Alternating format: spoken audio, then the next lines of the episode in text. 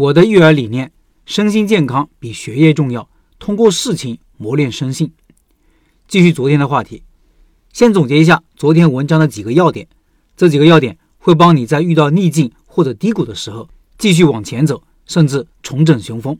第一，成功的人之所以能够经历各种困难、扛过周期，是内心的韧性。第二，快速复原靠的是掌控力。面对困境有三个反应：心态崩溃。就此躺平，快速复原，这三种反应取决于内心两种状态的博弈：一是无助感，二是掌控感。无助感越强，越容易放弃、躺平，甚至崩溃；而掌控感越强，就越容易复原，韧性也就越强。第三，习得性无助让掌控感缺失，因为过往的一些经历，让有些人觉得无论自己怎么努力都无力回天。当这种无助感出现多次以后，可能就会固化为思维定式。即使在面对出现的新的逆境的时候，不管这个逆境是否真的很难克服，他都很容易放弃抵抗、放弃努力、放弃挣扎。第四，所以我们要把这种掌控感找回来，方法就是在生活中持续的创造小赢、小胜利，收集生活中的点点滴滴的微小胜利，让他们成为你心里的养分。可以每天用十分钟记录三个自己的幸福时刻。以上是我昨天文章的几个观点，我认为这种方法。用于教育小孩子也是没问题的，效果还很好。说说我自己的例子，我认为一个小孩子成长过程中的身心健康比学业更重要。知识没学好，以后有的是时间学习；但如果身心不健康，学到再多知识也没用。而且知识哪里学得完呢？我们不能因为无尽的知识把孩子给耽误了，甚至影响他们的身心健康。这是我的基本理念。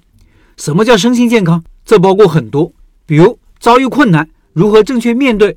如何从挫折中学到东西，从挫折中走出来，让小孩子树立自信。一个能走出逆境，并且从中找到自信的人，就是一个身心健康的孩子。我女儿今年六岁多，老早就想教她游泳了。经常看到一个小水坑或者小池塘，就把人给淹死了。所以我觉得游泳这个技能必须学会。但是她很怕水，暑假的时候特意带她去水边玩一玩，生性胆小，死也不肯尝试。我们以为是因为她怕野外的水，就带她去室内游泳池。还给他找了个教练，自己教不行，别人教可以吧？也难。开始的时候很抗拒，即使后来开始学习了，进展也很慢。这个过程很容易半途而废的。所以每次教练教完，我都会陪他玩耍一会，然后告诉他这节课进步很快，学会了换气、吐泡泡，学会了蹬腿，学会了划手等等。这一次比上一次又进步了，他也由开始的害怕、不愿意继续、否定自己，说自己学不会，慢慢的变成了。主动展示他学会的动作，分享他的感受，主动告诉我他的进步，甚至纠正我的动作。我知道他进入状态了，没有被挫折压倒，而是在和困难战斗。他现在学会了蛙泳、自由泳、仰泳了。我女儿是比较胆小的人，自信心不够，但这个事情感觉她建立了一些自信。这个事情我还会经常和她复盘，提醒她能够做到一些有难度的事情，尽管开始不会做，尽管开始会犯错误。只要愿意学习，愿意改进，就会变得越来越好。这个过程不能放弃努力，放弃了就什么都没有了。同样的方法，我们也用在他学习跳绳啊、学习画画呀、学习算术啊或者其他事情上。每当遇到困难和挫折的时候，我们就和他一起回忆之前他做过的其他事情，让他找回信心。我们用嘴巴告诉别人你要有自信，这基本是没用的。每个人都明白这个道理，但是很多人就是做不到。我昨天的文章有几位老板觉得有用的。一百个人里面有一个觉得有用，并且愿意去尝试的就不错了。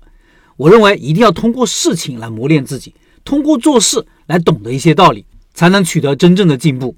开店和开店人的成长也是一样的，尤其是第一次开店的人，就跟第一次下水游泳一样，被呛水是必然的。